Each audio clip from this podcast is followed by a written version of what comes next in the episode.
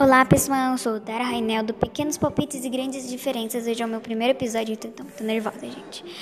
Hoje eu vou falar sobre o empoderamento da mulher. A gente não pode ter vergonha do nosso corpo, seja mulher gorda, negra, magra, loira. A gente não pode.